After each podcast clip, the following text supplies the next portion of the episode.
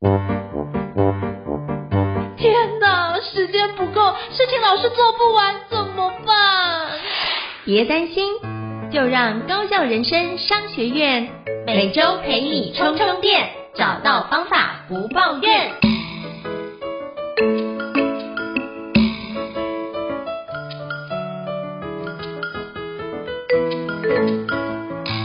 我也想请教 Steven，就是在这个行业这么久，而且都立足在就是这个产业的前前端前几名，那是不是可以邀请跟我们分享一下，你投资这么多的新创，有什么样的一个案子是让你印象最深刻的？是不是可以邀请跟我们分享一下？哦，这个对对对，这个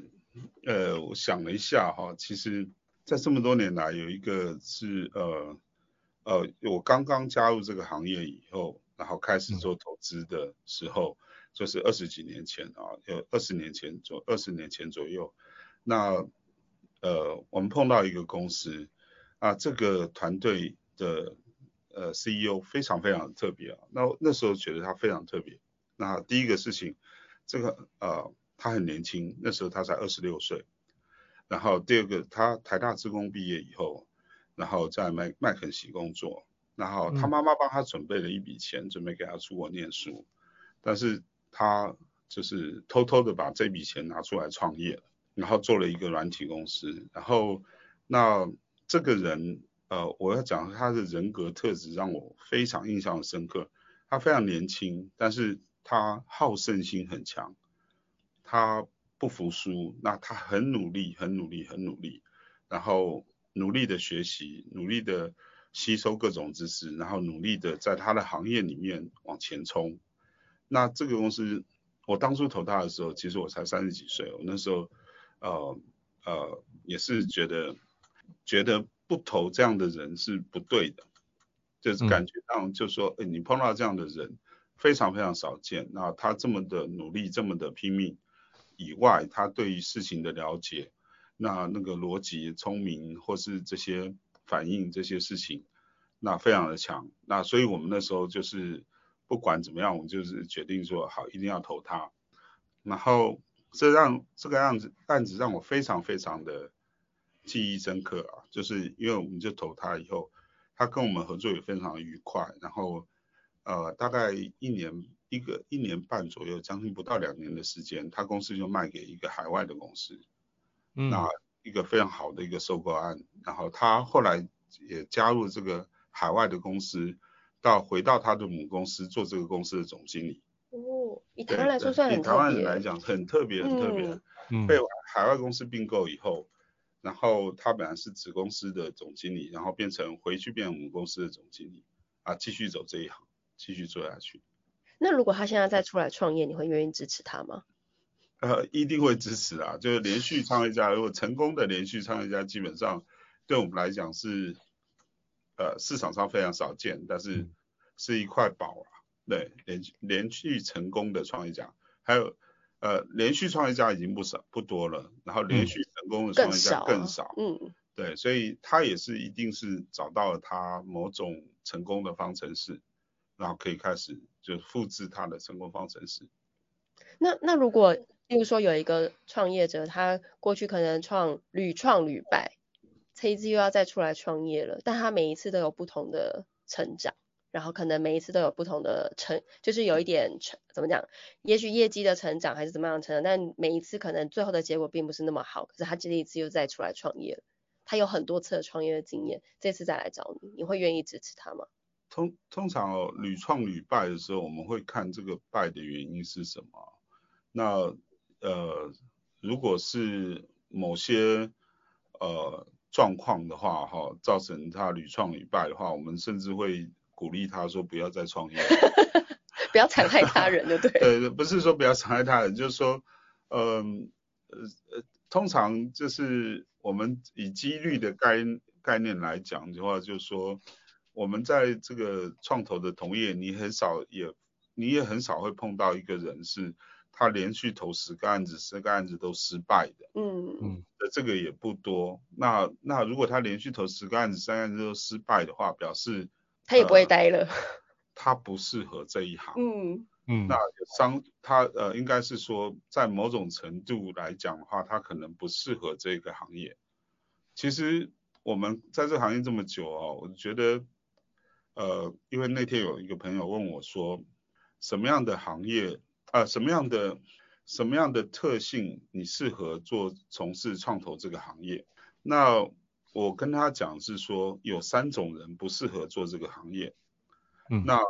呃。我反而反过来讲，就是有三种人是不适合做这个行业。那其实第一种就是，呃，你很容易相信很多事情，然后呃根深蒂固的相信，没有理由的相信，呃一些事情。这这是一个人格的特质。有些人就是他相信一件事情，他就会非常非常的相信，都不改变。对对对对对，就是他会容易特别容易相信一件事情。那这个情况下就会让你丧失了你自己对呃呃呃怀疑这件事情，或是你去听不同声音的一个一个一个能力。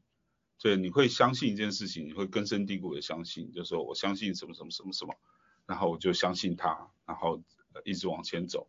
那可能你相信的东西是错的，嗯，非常有机会你相信的东西是错的，你没有办法做 close reference。你没有办法能力去听到很多事情，这些，这是一种人，他对自己呃对自己这种呃理解的能力是非常非常相信。那第二种人是永远觉得自己是最厉害的，别人都是笨蛋的这一种人也不适合来这一行，因为第一个在这个行业里面来讲，我们碰到的人都是比我们更厉害的。人，对，因为啊、他今天会做 IC 设计，那他一定是比我更厉害，在这一行业，所以他才我我才会来投资他。如果我比他更会 IC 设计，我就投资我自己就好了。嗯嗯。所以我们碰到的人都是比我们更厉害的。但是如果你是认为你自己是最厉害的人，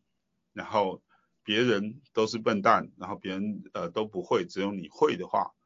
那这个事情就是很危险的一个讯号。那这个讯号来讲呢，就是你没有办法跟跟你一样厉害的人一起工作啊。第一个，第二个事情，你没有办法跟比你厉害的人一起工作，那你没有办法去接受或投资比你厉害的人，因为你都觉得别人比你不厉害。嗯。那这个是另外一个特质。那第三个特质是，你相信你自己，什么事情你都可以解决的。就是你看到一个公司，你觉得它有一点点缺陷，你会觉得说，哎。这个我来帮他做，就可以把这个缺陷弥补好。那你看到另外一个公司，你也觉得说啊，它有这个缺陷，那你也觉得说，哎，我来加入他的话，我来跟他合作，我就可以把这个洞给补好。那通常不是这么一回事，就是你下去也没有办法把这个洞补好。嗯，对，所以这三种人人格特质真的不适合这一行。所以你要对自己永远保持着有呃怀疑的态度，你要多听别人的不同意见，你要找到这个呃这个 opinion leader 或是这个行业的专家，然后愿意跟你讲真的话，然后你愿意真的去思考去听那这些事情，那你不要觉得自己是无所不能，那你要对自己的能力有一些呃保留或这些事情的话，你你就会认真的去看待一些项目。然后认真的去做一些选择，那不会不容易让你自己踩到那个呃迷失里面去，那这个迷失里面就会让你陷陷入到一个更深的陷阱里面去。对，所以其实在这个行业里面，哦、呃，我觉得这个是一个比较呃呃归纳出来。你看啊，我们从现在到这样，没有没有说你一定是要念什么科系，会不会懂 AI，、嗯、会不会写软体。会不会写 Python？会不会什么？会不会做 IC 设计？会不会会不会做这件事情？通通没有，因为我们碰到的人都比我们更厉害。对，那我们需要的是就是保持一个客观的态度，那做一个逻辑上最正确的决定。那这个是比较比较要做到的 discipline。对，这个我觉得这三点都很重要，因为其实我觉得这三点就是。我刚刚 Steven 我帮各位统整一下，刚刚 Steven 所讲，就是第一个，呃，你一定要有独立思考跟批判思考能力，不要一切的都相信别人跟你讲的一切，说不定你都保持怀疑的心情或态度。那再来就是要懂得谦虚，不要觉得自己最厉害，别人都是笨蛋。那而是你如何能够让自己能够跟其他的天才或比你更天才的人一起工作，那表示你也是其中的天才的一员。我就用这种角度去思考。第三个是很多的事情不要相信自己能够就是一夫当关万夫莫敌的状态，一大部分不会有这么英雄式的环节，而是都是悲剧式的比较多。那如果能够转换心情，是我们是这个团队一份子，那我们透过团队的力量，大家一起来完成的话。我觉得这不只是放在创投里创投里面哦，其实放在一般的企业，如果你希望能够成为一个相对好发展的话，我觉得这几个都是一个非常重要的一个人格特质。所以非常感谢 Steven 跟我们分享。那 Paula 有什么要补充的吗？还是 Steven 有什么要补充的吗？哦，我我其实觉得刚刚 Steven 这样讲啊，就是让我想到是，其实这些条件好像也适用在就是创创业者。就是也要能够，我觉得这个这个好像更适用在类似管理人这件事情上，就是可以更怎么讲，放就是要，我觉得 CEO 很难，就是他又要有自己的想法，又要可以听得懂别人，就是纳纳入别人的想法这件事情。所以刚刚那三点，而且我觉得刚刚 Steven 其实一直强调一件事情，就是纪律。他说创投是一个很需要有纪律的，嗯、就是。诶，这很像买卖股票 要守纪律，就是其实我觉得 CEO 也是一样，就是他要有一定的纪律，然后才可以，其实有点像是坚韧不拔，就当你遇到很困难的时候，你才知道要这时候怎么广纳大家意见，然后去度过这个难关，然后才有再往前创造新的成长的一个机会。我觉得这个也不不一定仅适用于创投这个领域，就是我觉得特别是新创，就是在创业的伙伴们也是非常需要这样子的一些特质。是。那不知道 Steven 有什么要补充的吗？哎，谢谢啊，这个我想呃感谢您这个帮我呃归纳的很好，这个因为呃对我们来讲的话，其实呃去做应该做的事情，去呃不要去赌不应该赌的事情，那这个会会是一个比较重要的事情啊。然后你就按部就班的让自己在创投啊、呃、这个行业你应该去做的学习，你有学习，你要。你要做的这个执行力，你有执行，然后这些事情来讲的话，久了以后，你就会发现，呃，其实，呃，你的这个，呃，平均的这个不管的回报来讲，或是或是这个回馈来讲的话，都是好的，都会是好的。我想到还有一个，这个就是。可能跟 Steven 就是背景也蛮相像的，就是我我现在遇到还蛮多创投是比较理工相关背景，就是说工程师啊，就他像你刚刚提的，就是他本身技术很强。可是 Steven 你本身我记得是商管相关背景的，然后你就比较是从，就是你如果要了解一个新的技术，你真的是要从头开始理解，所以你你就会愿意觉得就是说不是自己很强，而是你愿意就是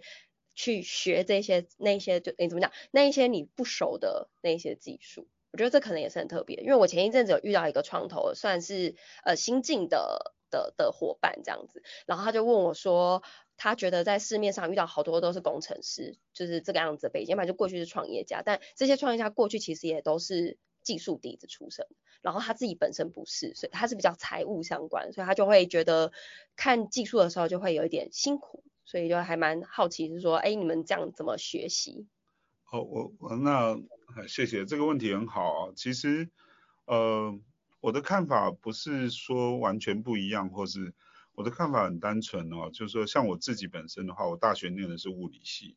然后我我研究所念的是 MBA，所以其实是一个呃某种程度是一个通才的概念哦。那通才的概念的话，变成就是说，其实呃我们不是一个特别的专才，你叫我写程式，我不会写。你叫我做 AI 我不会做，但是呃，你叫我这个 blockchain 我不会，然后这些东西，但是某种程度来讲，你回头看一件事情啊，就是说每个年代哦，不同的技术或行业在演进哦，那你今天你要在这个行业做得久，你今天可能呃，你不是只有一件事情做得好，那我举例来讲，就是说如果你是一个 IC 设计的天才。那可是以台湾来讲的话，就是或是以全世界的角度来看的话，过去二十年、十几年已经没有新的 IC 设计的题目给你做。对，所以其实他你你是任何一个专才的时候，他没有办法让在这个专才里面有连续二十年的好的光景，因为每个行业都有 up and down、up and down 的情况哈。那但是你要怎么去进入这个行业来做这件事情哦？就说第一个是你要靠大量的阅读，然后你要你要你要有专注性。专注性的意思是说，其实我们当初呃加入这个行业的时候被训练的模式是说，你可能前三年你都只要看同一个产业的东西，你不要去跨产业。就说你今天在呃某种程度来讲就是。呃，我举个例子来讲，假设现在比较 hard 是比较红的是 AI 的产业，假设哈，那呃，所以你可以设定你自己未来的三年，我只看 AI 相关的项目，我接触所有 AI 的人，呃，不管是呃人工智慧学校，我去参加人工智慧学校去学习，或者我呃认识 AI 的大神，嗯、我是做这件事情，然后我接触的所有的新创都是 AI 的新创。那你在这样的过程中，其实我们刚刚提到这些新创都很愿意把它最宝贵的资资讯分享给你。那你在这个学习的过程中，你可能不要三年的时间，你可能在这个 AI 的领域，你比所有人都更了解 AI。那在这个时候，你再去做 AI 的投资的时候，你的成功率会更高。你可能比这十家、二十家的人都更了解 AI，因为他有更清楚的。呃，insight 分享给你，那你收集了，你吸收了这二十家，或是三十家，或是五十家这个 AI 公司的呃的智慧在你的身上，那你自己整理出来后，你变成是这个 AI 的专家，然后你再去投资，那这样的事情是你必须要做的事，在这个行业必须要做的事情，这个经呃我们所谓行业的从业人员必须要做的事情，你没有办法是说。你今天同时十个公司在十个产业的话，那其实你每一个产业你都不熟，不管是什么行业都会这样子。那你再厉害的也没有办法。那你不能说我只厉害这个 blockchain，然后我只投 blockchain 的公司，其他我都不投。那你的生涯会很快的，就是戛然而止，因为 blockchain 可能下去以后就没有了。那你不，你没有办法靠这个东西，你必须要是。训练成你每一个，啊、呃，你要把自己训练成你每一个行业的专家。那这个每个行业专家是你现在你要预估未来的三五年，它什么样的行业是你值得花你现在三五年时间去把它搞得很清楚，变成专家的行业。这个是定义要很清楚。那你做完以后，这三年你把这个三年你花的两三年时间，你变成这个专业专长以后，你再换一个产业。然后三五年以后再换一个产业，可是你就会发现，经过这呃十几二十年下来，你对每一个产业有呃特定的产业你都非常非常熟悉，那你才能够在这里面做到一笔好的投资。那这个是呃我们从业人员必须要做的事情。那当然好处是，如果你是某个行业或是某个技术的专才，比如说你是材料的专才。或是你是呃软体的专才，那你可能进入的门槛比较简单，但是你不能只投材料或是软体，对，你还要 cover 到其他的地方去，那这样子的话才能让你自己变成是一个在每一个行业里面都是呃顶尖的呃专家，或是说你能够呃接触到这个行业最专家的人。可能不是你，但是你你有呃找得到顾问的感觉，你找得到顾问，嗯、然后找得到愿意跟你讲真话的顾问，那你自己在这个里面又有一个基本的概念。我举一个例子来讲哈，就是说、嗯、我举个例子，这个是一个我们以前那个 portfolio 公司跟我讲，因为我我之前投了一个公司，它要上市，然后他不他对于这个上市的呃游戏规则跟逻辑完全不懂。所以他就找了台湾十几家券商，每一家来都跟他 pitch，就说到底我上市要注意什么事情，我要怎么做怎么做怎么做。他听到第十家这呃券商跟他讲的事情以后，他发现他回头跟我讲说，我发现我是全台湾最了解上市的人，因为这些人都把他的所有的秘诀或是能做什么样的事情，那每家不一样的技巧或这些都告诉他了。那这个也是一样啊，就是我们要透过这个过程，以后让我们自己变成这个行业的某种的专家。那我们在做投资的时候，你的你才不容易，呃呃讲穿了不容易被骗，对对，不容易呃失误投到一些不该做的事情。那这个是一个一个一个过程，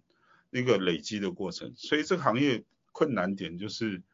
你没办法，你只懂一个。专长，你只懂一个专业，然后你可以吃一辈子，这个没有办法，那你就必须要一直的学习，一直的学习，那这个是呃这个从事这个行业的人的挑战，那跟你念什么没有关系。我再举个例子来讲，就是早期我年轻的时候，那个那个年代，摩根士丹利呃摩根士丹利的半导体分析师，首席半导体分析师。他呃是一个美国人，他的大学是念历史系的，然后他是美摩摩根士丹首席半导体分析师，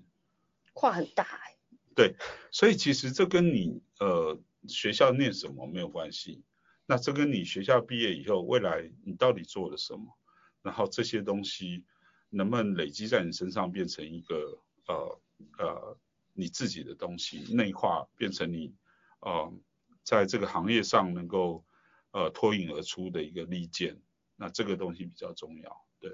我觉得这很关键。就是我总结一下，刚刚 Steven 分享，就是你要有专注，就是逐二兔不如逐一兔。你就是把你一个领域先用几年时间把它锻炼到一个专家等级。就像刚刚您提到，就是摩根斯丹利的那个首席的半导体分析师，也是透过历史系，把他历史系可能他的一些。过去的研究的方式，或是把它重新学习，把它做得很好。然后再就是你热爱学习，热爱快速学习，有效把新的一个技术、新的风潮可以很快的 catch up。那这样的话，才能够让你在中间过程中可以快速的在这个产业可以得到很多的迭代，而且比较不容易被骗哦。那我想请教 Steven，就是您刚刚有提到讲了两次，就是就是做所谓的。创投 VC venture capital 有一些不应该赌或不应该做的事情，您讲了两次，是不是可以邀请跟我们分享一下过去，嗯，就您这么二十几年的从业经验，你有看过什么样的一个事情是不应该跟他赌的，或者是不应该做的事情，是不是可以邀请你举例跟我们分享？哦，呃，这个，嗯，好，呃，这个通常会出现在就是说，呃。我们可能有不同的面向在看一个公司哦，嗯，那呃，比如说你可能呃觉得这个团队的执行力很强，然后你可能觉得这个团队现在要做的这个行业是未来是这个呃一帆风顺，那呃不不未来这行业是蓬勃发展，那你或是你觉得就是说呃这个呃呃这个团队其实或是。这个公司它的呃呃什么都很好，就有一两项不好。那这样的情况下，呃我们会看到，通常我们会我我所谓赌不该赌的事情，就是说，呃在不同的面相呈现出来的时候，可能有一两个面相是特别的好，特别的强，你特别的喜欢，然后你就会忽略了那几个啊、你看到但是。不是很好的是呃的状况，那你就会去想去赌，就是说啊我我我我赌我赌赌看，那他或许可以怎么样怎么样怎么样怎么样，或是你已经看到这个公司未来有怎么样的呃可能的风险存在，那你会觉得说啊那我赌赌看，或许他可以呃克服这个风险或一帆风顺或这件事情，那通常你看到的风险都是比较严重的风险啊。那我们比较大的问题是我们没看到的风险，那那个是，嗯、但是我已经看到风险了，但是我还去忽略它，然后我觉得说这个团队一定可以怎么样怎么样怎么样，或是这个行业一定可以怎么样怎么样，然后这个行业这个呃这个这个风来了，整个猪都会飞，或是什么东西就一定会怎么样怎么样怎么样这件事情的时候，你就很容易陷入一个就是说好，我跟他赌了，虽然这个我我看到了。呃呃不是特别应该做的事情，那我忽略掉这些事情，所以这个是我们的一个一个赌博性的心态跑出来。那这个东西就是我们我我我所谓提到，就是说它不是一个呃应该发生的事情，那我们去赌一些不该赌的事情，就有点像，例如说，假设这个公司它的技术已经比较是一个。这样讲好了，就是过时的。然后可能你已经在，你已经是他投资人，你已经看到这个技术已经不可行，然后团队还在坚信说这个技术可行，然后你已经看到那个风险，然后你还是愿意跟他赌，你会对你来说这件事情就是不不合适。如果这个技术或者是这个商业模式已经是一个，你已经确定了，虽然是说你已经。预知到应该是不可行的，然后你还跟他就是继续赌，继续支持，你觉得这件事情是不合适的。通通通常这种会出现两种情况啊，一个是我们觉得这个行业未来蓬勃发展，但是这个公司可能有什么样的不足，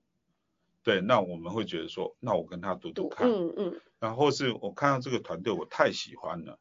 嗯，我觉得这个团队我真的太喜欢了，那但是我知道他有什么不足，或是他们现在碰到什么样的风险。那我赌赌看，或许他头过身就过，那这种情况下就容易出事。我所谓容易出事，就是呃会呃变成是你自己身上的包袱，然后是一个就是我们对于平衡的来看这件事情的时候，你可能会选择就是说，在正常情况下，你可能就是有正十分的，有负两分的，那情况你整个平均下来，你觉得哎他不及格，那我们。逻辑上是要就说啊，那我就 pass 掉这个案子，我要去找更好的案子，或是我要怎么样帮助他也没办法的时候，那我应该要要 drop 的时候就要 drop。但是通常就是呃有有有些就是这个你碰到了，你就会想要说啊，那我拼拼看这样的情况。这是我我提到所谓的这个这个行这个非常有啦，就是可能。像台积电可能六百八十几块的时候，也有人说我要拼拼看，它可能会上去七八百以上。对对对对对，那那个时候你就会发现，哦，你那一旦那样的呃想法或心态出来的时候，都是危险的时候。所所以创投不能是赌徒哦。呃，理性的赌徒。你要是理性的理性的赌徒，对，你要是一个或者是情绪化的赌徒，或者太过冲动的靠直觉的就不行。对对对对对，你不能瞎猜。那我也想。请教 Steven，就是那你过去从业这么多年，你有没有觉得有什么样子的一个遗憾呢？就是你在做这么多的一个创投的过程。哦，好，这个 要哭了吗？你干嘛？没有，这个是讲一个故事啊。这个故事其实我已经跟人家讲了快二十年了，嗯，这个是我们深切之痛。这个呃呃二十二十多年前，我们说在美国，我们呃。他是在斯坦福大学对面啊，那就出来这个 Universal University 就对面那条街上哦，呃 University Avenue 好像对对那条街上，那那是我们那时候的美国办公室在那边，那是一个三层楼的一个别是店面，二楼三楼是我们办公室，然后呃二楼三楼办对一个 VC 来讲啊，两层楼的办公室太大了。所以我们当初把它租下来以后啊，其实我们楼上就 sublease 给别人，然后那就 sublease 给一个呃给一个从 Boston 来的公司，然后他们是一个新创公司，就租了我们楼上办公室在做。那我们在上班的时候就觉得很奇怪啊，这个楼上的公，然后那新新创公司，那非常非常早期的新创公司，然后这个。呃，他们我们会共用电梯哈、哦，所以他们每一个啊电梯里面送到三楼去，所以其实呃，我们就常常在电梯里碰到他，每个都骑脚踏车，然后他们二十四小时不不不打烊的、哦，都都在上班。呃，反正都有人在上班，有些人喜欢上晚班，有些人喜欢上早班，至于都有食物的味道啊，都有都有都有免费的公餐或这些事情。然后我们那时候就是就看不太懂，就说哎，怎么会有一个新创公司这么浪费哦？因为我们那时候觉得新创公司都要这个拿着投资人的钱，都要这个很节俭啊，这个这这些是刻苦耐劳。然后在 University Avenue 上面也是一个很贵的地方，然后这个呃房租又贵，然后又二十四小时可以吃的，那个对我们来讲那时候的心态来讲说哇这个。这个太棒的企业了，然后在这个过程中就会变成是呃呃就觉得说这样新创公司一定一定存活不了啊。那有一度就是说他们这个我们有机会就是有投资的时候，我们也都放弃了。那、嗯、到到久了以后，才突然才发现哦，原来那家公司叫 Facebook。错过了。对，就是说，哎，我们我们就回头过来想说，我们到底怎么了？我们觉得是什么问题？就是说，嗯，我们检讨了很多，就是说到了嘴边的肉居然跑掉了。对呀、啊。然后还跟我们这么的 close，那甚至我们那时候还想说，那你房租不要不要付了，你拿这个换几张股票回来，票来就可以了，或是这个什么交换机给你用，然后可以换钱，或是这些事情。但是那时候我们认定的这个新创公司都是要刻苦耐劳啊，那但是我们看到这个做网络的公司哦，都是这个。呃，上班随时都可以上，随时高兴来就来，高兴走就走，晚上也可以上班，反正就是呃非常责任制。那跟我们当初认定的这个好的新创公司完全不一样啊。所以这个是一个我们这个这个毕生之痛啊，就是我们跟这个 billionaire 差异只有这么小的一步。对啊。对，这个这个这个是大家让我们整个公司开始。努力的检讨，我们是不是哪里看错了，哪里有问题？对对对对对。你当初投的话，你现在不用不用工作了。非常非常早的时 候，啊、他们从学校搬到学校的时候，搬到这个这个这个呃西岸来，其实才拿了五十万美金。那最早的时候，第一第一轮的时候在。如果你那时候投进去，呃，是上我们也百倍、千倍。对对对但是这个事情就是事后诸葛来看的时候，就说 你会呃遗憾很多事情啊。但是这种东西一一而再再而三的发生，然后就说其实对我们来讲，就是说你可以 miss 掉一个独角兽啊，但是你真的不要投到一些会赔钱的公司这样。对对对对，但是这种机运啊，这种这种这种你会慢慢的。逼着我们自己去修正我们过去看事情的态度，那这个东西非常重要，因为可能不管是 generation 的落差或是怎么样落差，就是这个 generation 就是不，呃，老一辈可能就觉得我就是要这样做，刻苦耐劳，一步一脚印。那这个 generation 就是不是，我要一次，我要一次把这个市场全部拿下来。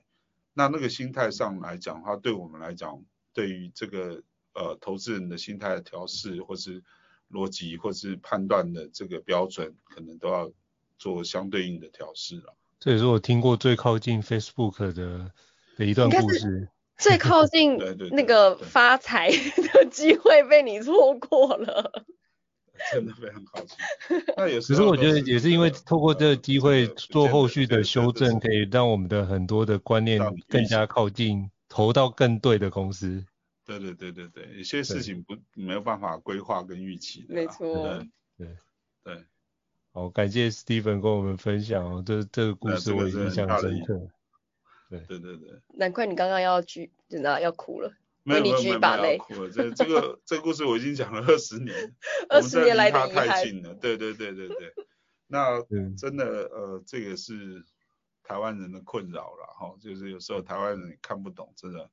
软以前看不懂软体，看不懂这种这种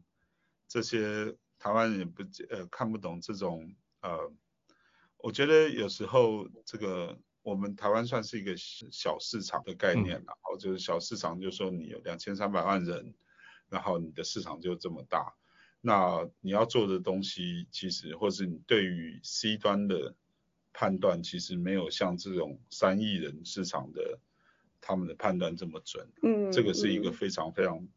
非常大的形式啊，对，嗯，嗯是，我也想请教 Stephen，就是你可以跟我们分享一下，你怎么看待当前的一个创业生态系统，有什么样的一个潜力，以及有什么样的一个挑战呢？我觉得其实，呃，这个那天他们也在问这个事情，我觉得第一个事情哦，我呃。我想，其实对台湾的新创哈，其实我是持于呃过去来讲，或者现在来讲，我们呃一直是不是特别乐观，然后我们觉得要做的事情很多。那其实主要有两块哈，假设我们用时间的角度来看的话，就是台湾在一九九零年代其实是全世界呃新创活动第二大的地的的的地区哦。那那时候其实我想大家比较多的了解就是半导体，这个是当时这个九零年代最蓬勃发展的时候。那到了两千年以后，你会发现其实美国的市场跟台湾市场的趋势慢慢分开。美国开始走这个所谓 share economic，或是 social media，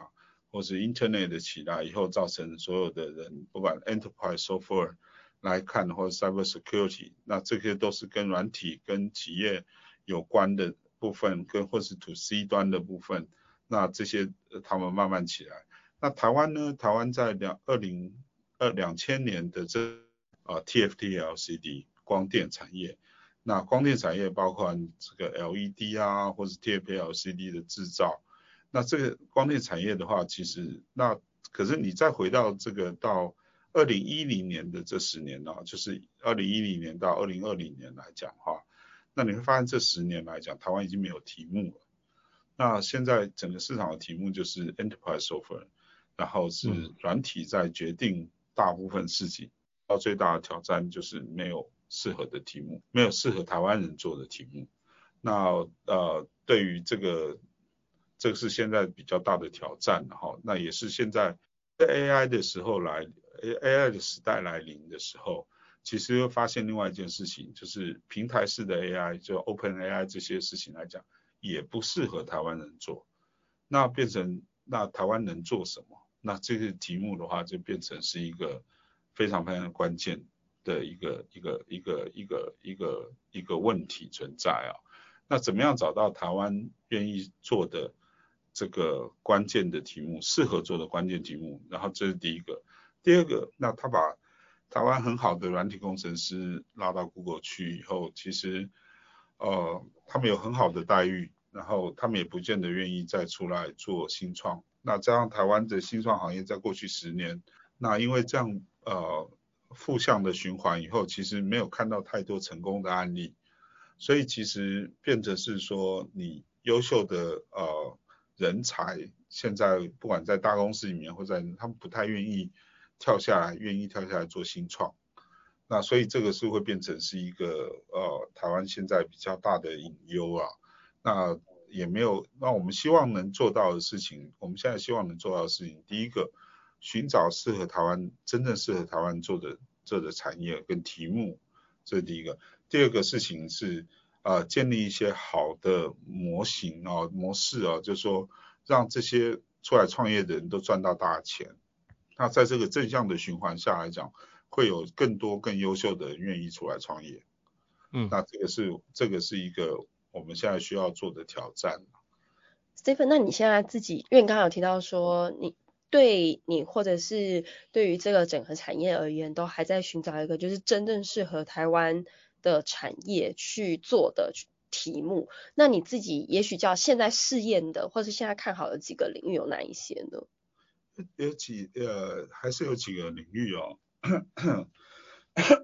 那是我们现在努力在做的事情哦。第一个事情是说，我们刚刚讲平台式的 AI 其实不适合台湾来做。那台湾比较适合做的是垂直产业的 AI，就是产跟产业 domainage 接近的 AI。那你怎么样利用 AI 的工具，让你在垂直这个 vertical 领域里面能能够有更好的赋能，然后让你这个能力会更强，然后在这个行业里面的竞争力更强。那这件事情，那第二个事情其实不可讳言的，就是说制造业还是台湾的一个呃。啊，home course，对，还是制造业对台湾来讲还是一个大的市场哈，就是说你怎么样运用软体的功能，或是不管是叫 digital twins，或是叫这种软体的赋能，或是 AI 的加持，能够让制造业更有竞争力。那制造业客户还是在台湾的客户的手上啊，不管你工厂在哪里，那客户都还在台湾。那这个是其中一个。所以怎么样能够协助呃这些我们的广大的制造业能够做更好？那或是金融产业也是其中之一。那我们怎么样让台湾的金融产业在世界上更有竞争力？那这也是一个透过 AI 的方式，或者透过自动化的方式来解决。那我们在看的话，其实就是这几个大的方向哦，这不管是软体也好，系统也好，solution 也好，然后不管呃都朝向自动化，然后更多的呃赋能的角度来走。那传统的制造业的话，台台湾的本身的实力就很强，不需要我们这个创投在做任何的投资啊。嗯嗯。好，非常感谢 Steven 跟我们做这么精彩的一个分享。如果各位听众觉得高教人商学院不错的话，也觉得就是台湾 Chat Chat Chat 不错，欢迎在我们 Apple Podcast 平台上面都给我们五星按赞哦。我们到时候会把这两个频道的一个连结都放在这一集的 Podcast 资讯栏位当中，提供给各位参考。那如果还想要听的相关主题，也欢迎就是 email 或讯息让我们知道，我们会陆续跟 Pola 这边安排，就是非常专业，像 Steven 这样的一个专家来跟我们做分享。再次感谢 Steven，再次感谢解剖了，那我们下次见，谢谢拜拜拜拜拜拜，谢谢。高校人生商学院，掌握人生选择权。